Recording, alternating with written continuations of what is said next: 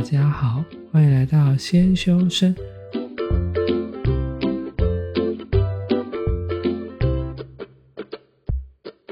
我是聪聪，他是铁总。今天是十二月十七，星期五。今天我们要讲的是第二十五集，关于国小、国中、高中那些对我们影响重大的老师们。如果你有任何想投稿的议题，或者想要对我们说的话，欢迎到 IG 搜寻“先修身”私讯我们。也别忘记 follow 我们的 Podcast，追踪我们的 IG。先休息再说吧。好，就是我们今天要录的是关于老师的部分，因为我们之前有录过学生的部分，就是我们的大学生活人际关系的部分。其实老师在我们人生中也是一个蛮重要的历程，就是老师从我们国小、国中、高中、大学，甚至研究所。他可能带给你的影响不会比学生的影响力还要少。通常呢，老师会在你在困难的时候给你一些指示、冥想。但是有时候呢，一一个老师可能没办法 handle 这么多的学生，有可能就这次忽略了你。所以呢，我们今天就是要来讲说，我们曾经遇到的老师给我们怎么样的方向，或者是我们在求学过程中，老师到底有哪些是对的，或是错的，或者是我们觉得说。哦，不合理，或者是说我们心怀感激的过程。首先呢，我们就来讲，你以前有没有遇过什么比较印象深刻，或者是你觉得说，哦，我一定要讲他的这种老师？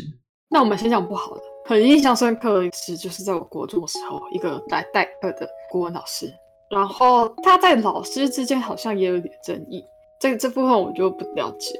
但是他有一次让我印象非常深刻，是他改的作文，那是我人生第一次拿到那么低的作文分数。只有两级分，我真的是崩溃。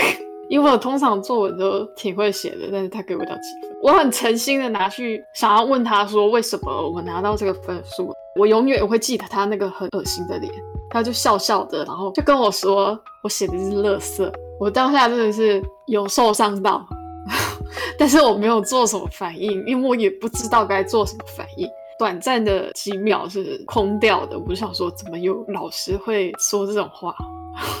他笑笑啊，我反正我也跟着笑笑的，然后我就走了。那可是后来越想越委屈，不过还好他后来有什么其他争议就被踢出去。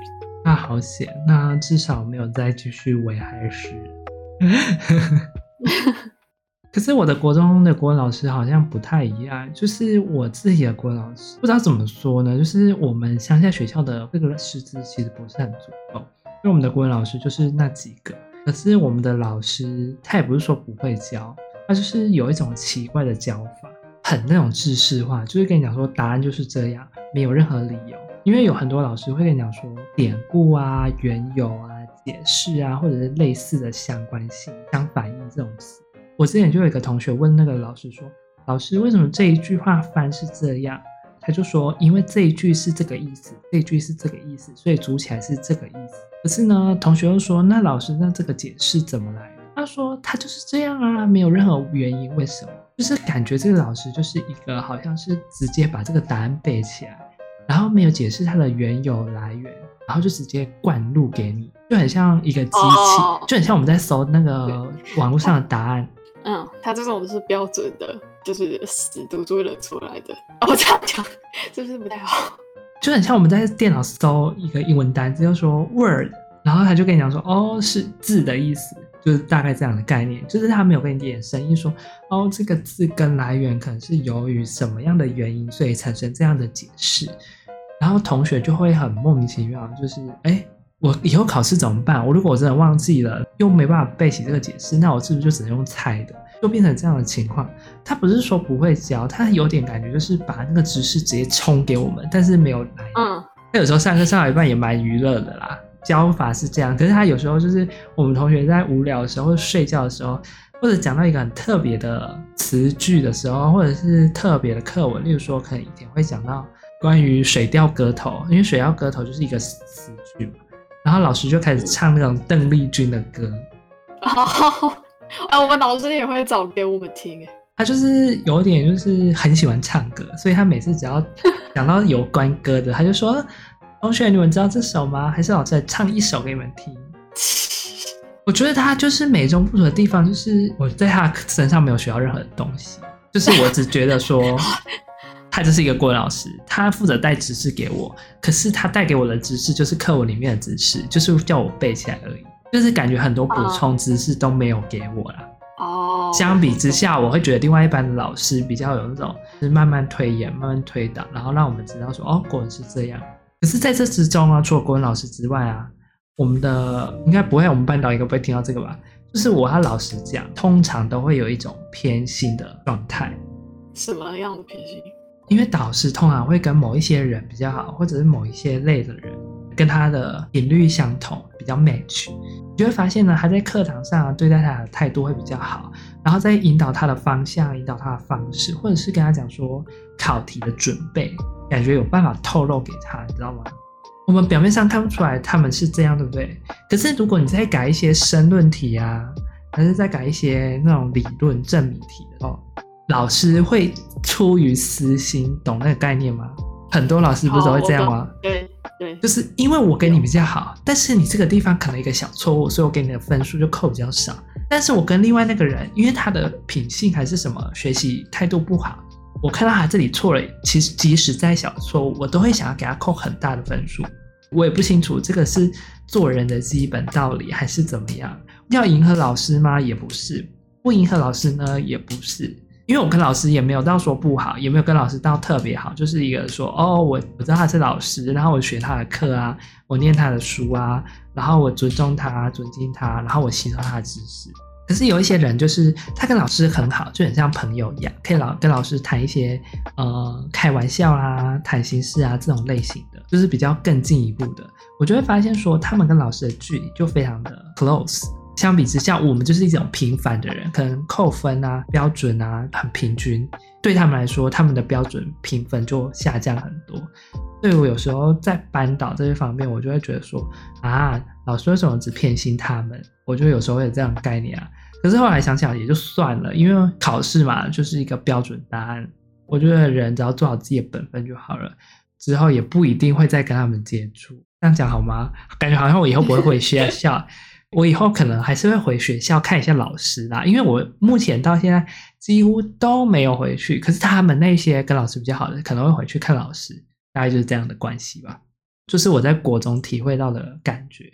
可是，在这之前，我有点怕我的国小老师。但是，我的怕是因为我那时候还年纪小。长大之后到现在，我就仔细想想，其实我还蛮谢谢那个国小老师，因为那个国小老师他其实是教一个教美术的。虽然说我们的课很多都是美术课程，而我的画画什么之类的不是很厉害。虽然我现在读设计了之后，我的美图美术方面还是很差。可是它带领我们的思想啊、思考啊，都是采一些创意思想、创意思考性的。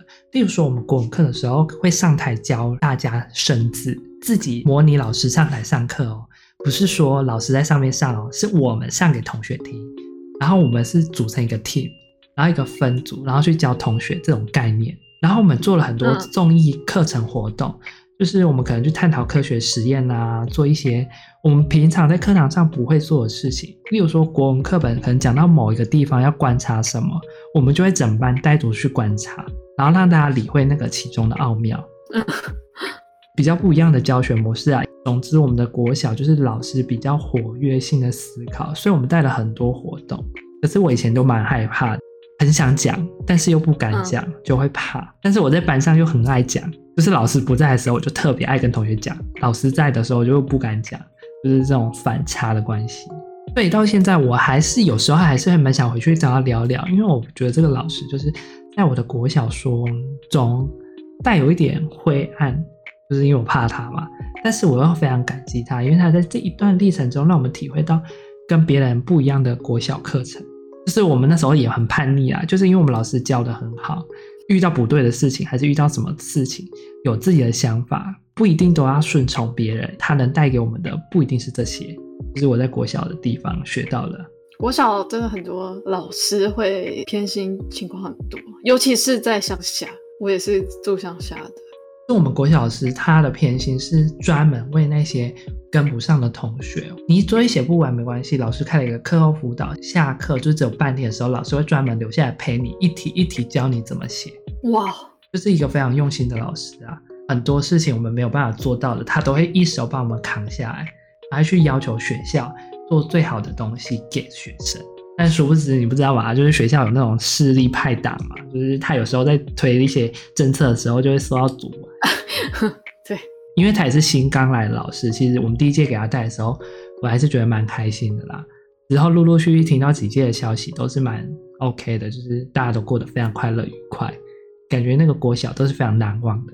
如果以后有机会，可以再讲一下国小的，国小也有八点档，没有国小也有八点档。国小，我告诉你，国小八点档够多的。这个以后如果有机会再讲，那么之后再说啊。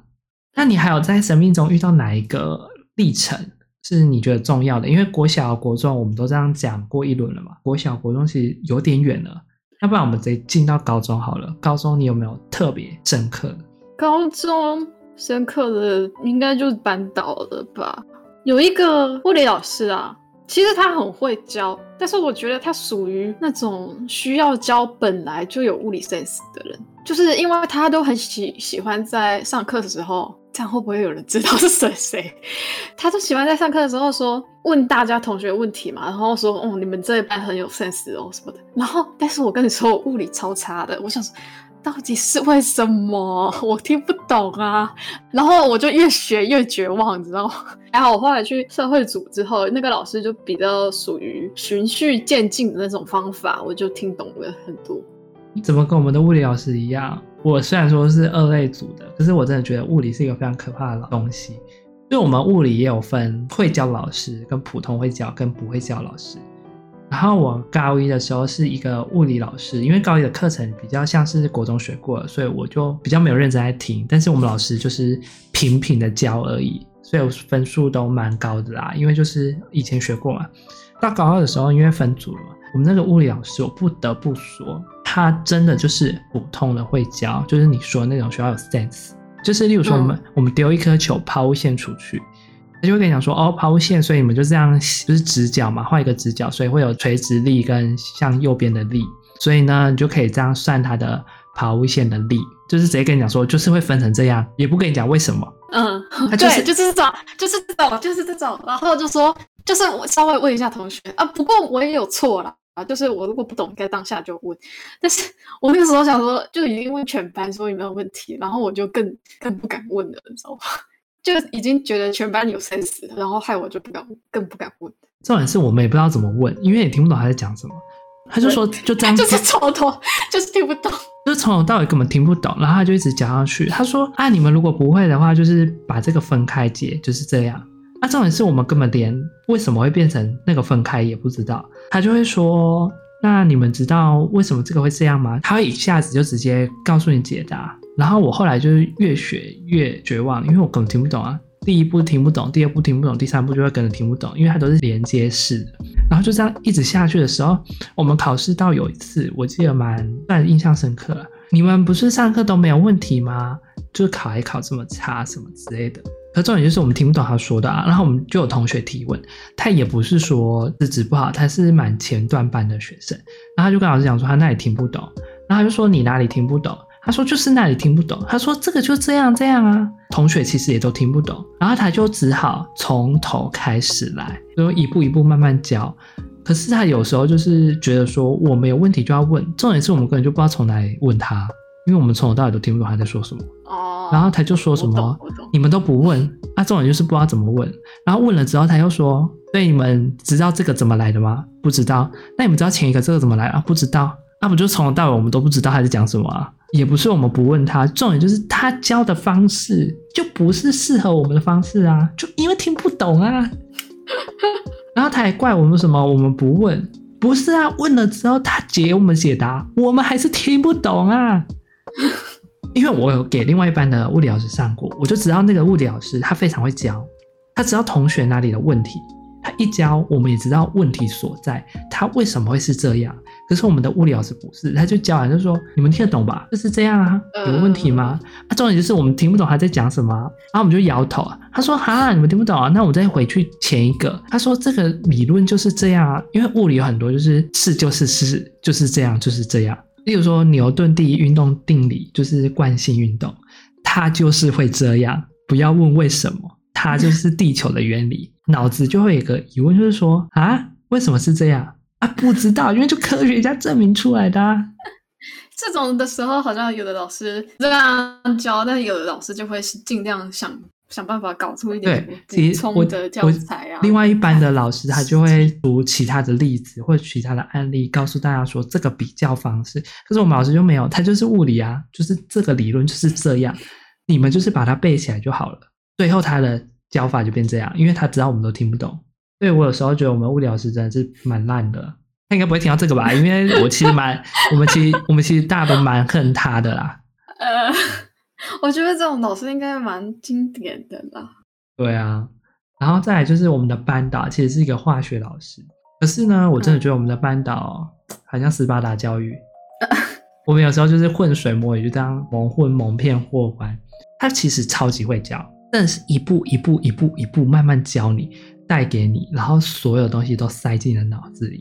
但是它有可怕的地方，就是你如果有个地方不会，他就会让你去罚站啊，去做什么啊，去做抄写啊，或是中午不能睡觉啊，去后面罚站这种类似就是国小生的行为，所以就导致我们有整个学期都不能睡觉，就大概这样的概念。就是我们的这种这种教育，就是你没有考几分就去后面罚站，你没有考几分就抄写课文，你没有考几分就怎么样怎么样。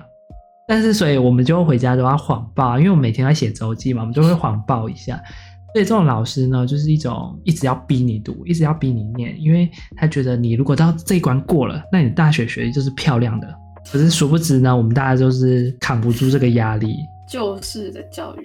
对，可是你知道吗？我们就是资质不够，资质够的人一定就成功，资质不够的人就像我们这样失败，他就我们我们就是他最失败的例子。所以说呢，我有时候觉得啊、高中那段时间说痛苦不痛苦，说不痛苦也很痛苦，因为我们为了蒙骗过关，所以我们那段时间其实我们的国英数字社全部都经过他一手操纵安排，都是算良好的师资，都是他亲自找过来的。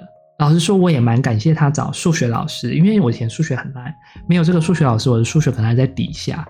还有我们这个数学老师有自己自编教材，所以我觉得这个数学老师真的是哦非常厉害，非常会教。我自己认为啊，哎，我们数学老师超不会教的，他还画那个图，哎，跟同学说这个是这样。别班有个老师也是自编教材，然后那个老师教的啊，我真的觉得很佩服，哎。再来就是我们的国文老师，我们国文老师跟我们很好，因为我们就是很喜欢开他玩笑，所以我有时候就是跟他嘻嘻哈哈的，然后他就会说某某某上课不要讲话，不然这题来回答会不会？我说老师我不会，我滚啦，就是蛮好玩的啦。高中里面国英数字是，我觉得我们国老师是人最好最 nice，也是一个算是中上会教，没有到最 top，但是他就是一个会跟你讲说这个理论来源是什么啊，为什么会这样。可是呢，因为我们班跟他感情实在太好了，以至于呢，我们上国文课的时候有时候很不认真，因为我们的国文一直到电梯的，真的很糟哎。你们是就是自然组的班？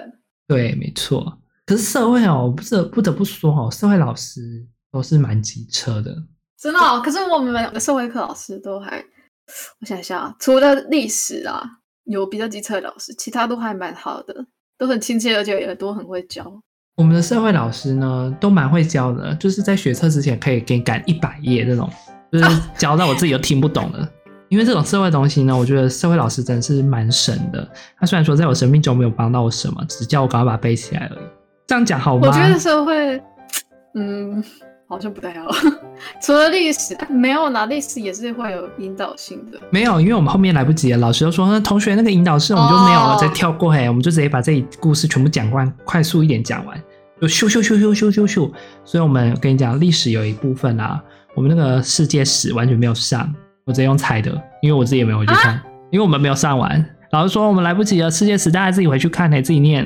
太扯了，世界史怎么可能不教？哎、欸，太太差了一大句了吧？不是啊，世界史有上一点点啊，但是后来真的上不完了，然后我就老师以飞快的速度就说，哎，这里跳过，这里跳过，这里跳过，让我们讲重点的部分就好了。嗯，就是这样，就是我们的悲哀。就跟我们教，哎，没有，我们自然科也还好。地科老师也很神，地科老师就会说这个地方是重点，课本写的很少，然后老师就用他的讲义补充。可是你知道吗？老师都会犯一个很大的错误。我们地科老师就是一个很大的错误，他就用嘴巴念过去。可是我你这样讲，你这样讲，哦，没有，地科老师是是我的错误，是我的错误。我们的地科老师呢，他就会用他的自编讲义，他这样念过去，他也没有发给我们，他就念过去。重点是那课本上完全都没有写，我也不知道那是重点，就过了。哦、然后考试就考出来，我根本一个都不会。我们地科老师还蛮好的，我觉得他算蛮会教的，就很会比喻。我们地科老师也很会比喻，他把他的重点藏在他的嘴巴里。靠，你 这个什么玩笑？把他重点藏在他的嘴巴里？不是，因为害我害我越说越大声，现在已经很晚。不知道他是重点啊，可能我比较笨吧。例如说，可能我们在讲那个石墨好了，云母这种东西。他说：“同学，那个石墨云母就是由什么什么东西所组成的。”然后他就这样讲过去。可是你就会觉得说：“哦，这个东西好像就是这样，对不对？”可是课本上没有写到，你也不会觉得它是重点，然后就过去了啊。考试就考出来，我就说：“哎，这题老师教过哎，可是我忘记了，课本上也没有写。”然后我就呃，好，地科也考蛮糟的，对不起，我的地科老师，对不起。哎。你们学校有几个地科老师？啊，只有一个，谢谢，一个教全，就一个，对不对？对，我们也是，因为我们学校是国高中的那一种完全中学，然后国中一个地科老师，高中也是一个地科老师。然后有一次有一段时间，那个高中那个地科老师他就是去生小孩，然后完完全全找不到代课老师，就地科老师真的太少了。结果我来代课的是国中那个地科老师，好扯哦。然后我再跟你讲一件更好笑的事情。我们的地科课不是有上下两本吗？我们的上本花了大，因为高一就上完了，对不对？所以它是真的是一个学年上完。但自然组呢，没有时间，二类时间比较多，二类比较厉害，二类上了三个礼拜，三个礼拜只有三堂课，有上完了下册。三类只有两个礼拜教完全部，酷吧？地科根本也是要叫我自己念。所以我有时候对某一些老师的印象就是，嗯。不是说他不会教啦，就是他教的很好。可是我真的觉得有时候时间哦，根本都在砍我吧。老师，你你可不可以把它浓缩，就是讲的详细一点，不要浓缩到我完全听不懂你在说什么，太浓缩了。我们不是每个人都这么有 sense。为什么会变成这样？我们这样就又要讨伐一下应试教育的问题。它就是占了一个小小小部分的科目，就所以就会变成被排挤科。但其实它也挺好的，就是蛮有趣的，挺重要的。其实我到头来，我有一个想法，就是我一直觉得他是错的。我们班导一直跟我们讲说，学测就是要顾好国英数就好。你觉得这句话是对的还是错的？当然是错的。对，没有错。但是因为国英数是学车中最主要的三大科目，毋庸置疑的，这三个一定要先顾好，这是没有错的。他说这三科最重要，所以这三科不能考差，剩下两科再慢慢救。殊不知呢，嗯，我真的觉得他这句话真是印证了我国英数考的还可以，但是我自然的社会考的奇差无比，然后导致我没有学校可以念。好，真的很棒，因为我历史根本没念完，用猜的，然后地理有念完，世界史也是用猜的，因为世界史感觉太难了，我也听不懂。然后公民呢，跟国文有很大的相关性，国文看不懂，公民就看不懂。对不起，我资质愚钝。你怎么这样？没有啦，我觉得我们公民老师真的很会教，真的是我觉得所有老师里面最会教的，因为他毕竟要理解国文这个程度，而且还要对我们这种国文白痴一步一步慢慢教，有点委屈他们，我真的是这样觉得。所以我有时候真的很佩服公民老师，我真的由衷敬佩他们，可以把我们教成这样。我没有说他们不好，我真的是很钦佩他们。好啦，随便啦，随便啦，反正我就不是一个好公民啊。开始。开始自暴自弃。我高中遇到的就还不错了，除了会教不会教之外，基本上作为一个人来讲都是挺好的，也都是蛮热心要帮帮助学生的老师们。不好意思，就是尤其对我的国小老师。就是他有一个老师很帮助我，但是那个时候因为我刚好处于一个就是很微妙的时期，然后我开始不敢接触人什么的，然后他就以为说我怎么那么冷漠。分班之后之后，不是他带之后就都不跟他讲，但是其实我一直很想跟他说，我是一直很想回去跟他道歉，说其实我不是说真的忘恩情的，只是我那个时候已经开始完全不敢讲话了。哎、我发现我国小、国中、高中，我还蛮谢谢体育老师。知道为什么吗？你以前体育课的时候会在旁边做体育运动吗？像就是例如说今天要打篮球，那、啊、你会去打篮球吗？哦，我国小会，国小也会，可是我后来就很怕，因为大家打篮球太厉害了之类的，所以我会挑球类然后去选。可是我们老师就会硬逼我们，因为我们国小大家都知道嘛，国小因为师资不足，一个老师带了很多东西，刚好就是班导扛下所有的责任，所以我们班导就是我刚刚陈如我刚刚讲的，他就会想要让每个同学都可以自由参加，自由怎么样，所以他会鼓励大家都去做自己不敢做的事情。我的国小体育课就是这样过关的。虽然说我做了很多我不喜欢做的运动了，我也好险有他要做这些运动，因为我真的非常讨厌体育这个项目。到国中跟高中呢，我这两个体育老师，我都老实说，我非常的蛮感谢他们，因为我在体育课其实不太喜欢运动，所以我都在旁边坐着聊天。哦。可是因为老师都会觉得说这种行为是不好的，像我的国中体育老师，他就觉得说，你既然体能这么差，那没关系，那我们可以来做一些简单的事情，我们可以不要打篮球，不要踢足球。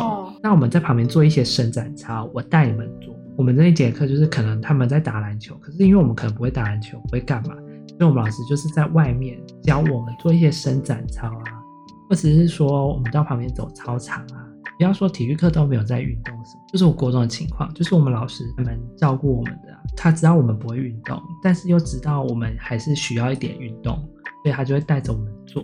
再来呢，我们高中老师有一个信念非常强烈。我到现在没有没有办法忘，就是因为我们有时候老师给的要求太难，像之前会说要排球原地击球三十下，就是对一个排球都不会的人来说，可能真的困难。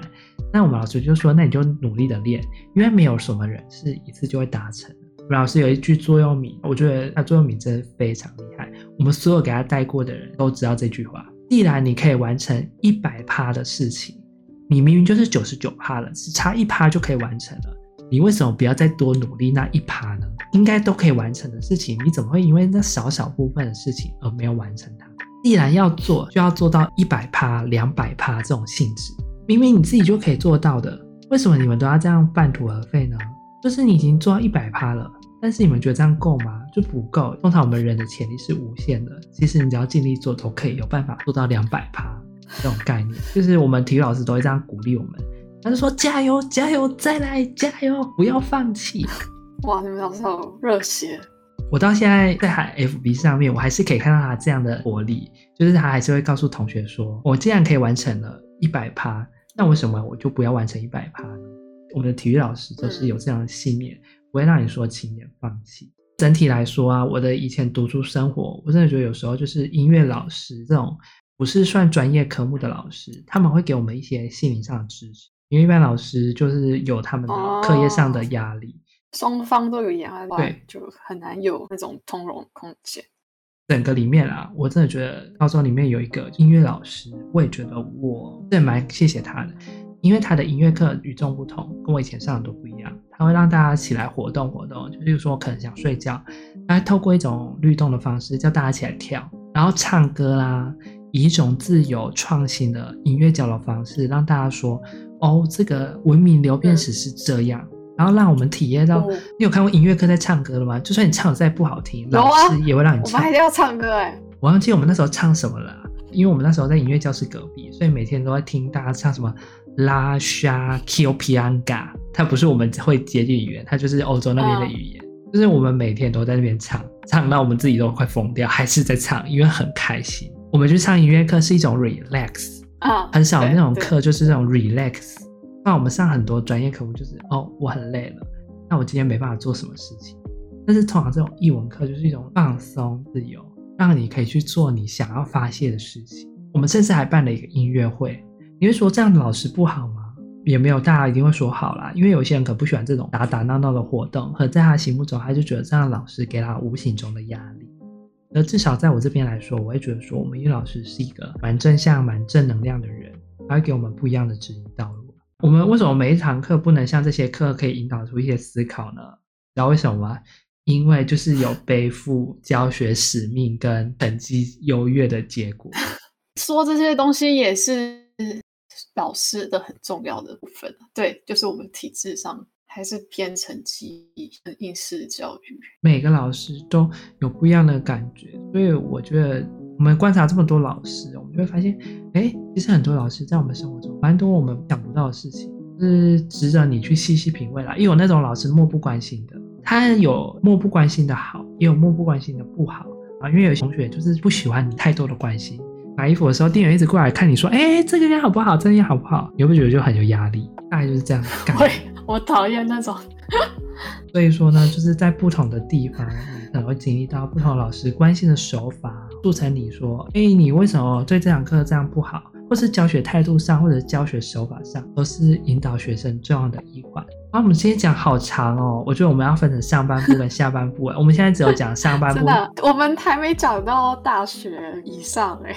对啊，我真的觉得我们讲太长，我们应该把它分成上半部。上半部目前是讲国小、国中、高中，就是在制式体制下的十二年国教的教育下，哦、我们的人生究竟该如何抉择？老师呢？你会可能遇到怎么样的差别待遇啊，或者是一些不合理的教学方式，或者是有一些老师，我都不好意思讲坏的老师，因为坏老师他们的里面就是 告诉你，就是读书就是重要的，其他人都是笨蛋，你知道吗？这种老师我其实有时候看看就好，因为我跟他们也不是很熟。前面的十二年国教也不能说它不好，就是比较封闭啦，也有不封闭的学校。应该说就是在我们我们这个世代，刚好就在那个教育体制要变又不变，对，要要改。所以我们的前面，我们几乎前面就还是很很普通的，怎么说，就是很典型的那种教育。然后像我们其实考一次，然后害我考很烂，然后还用什么免试升学让我更烂。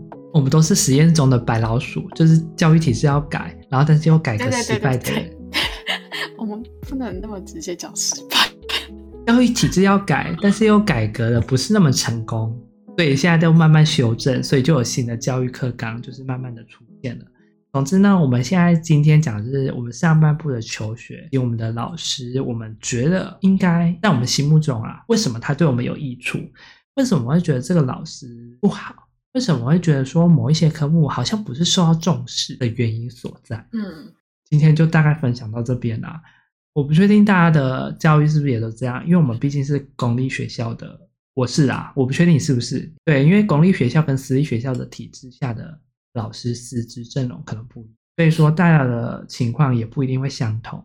如果呢，你有以上的情况，或者是你有一些老师啊是这种非常不一样的，欢迎来跟我们分享。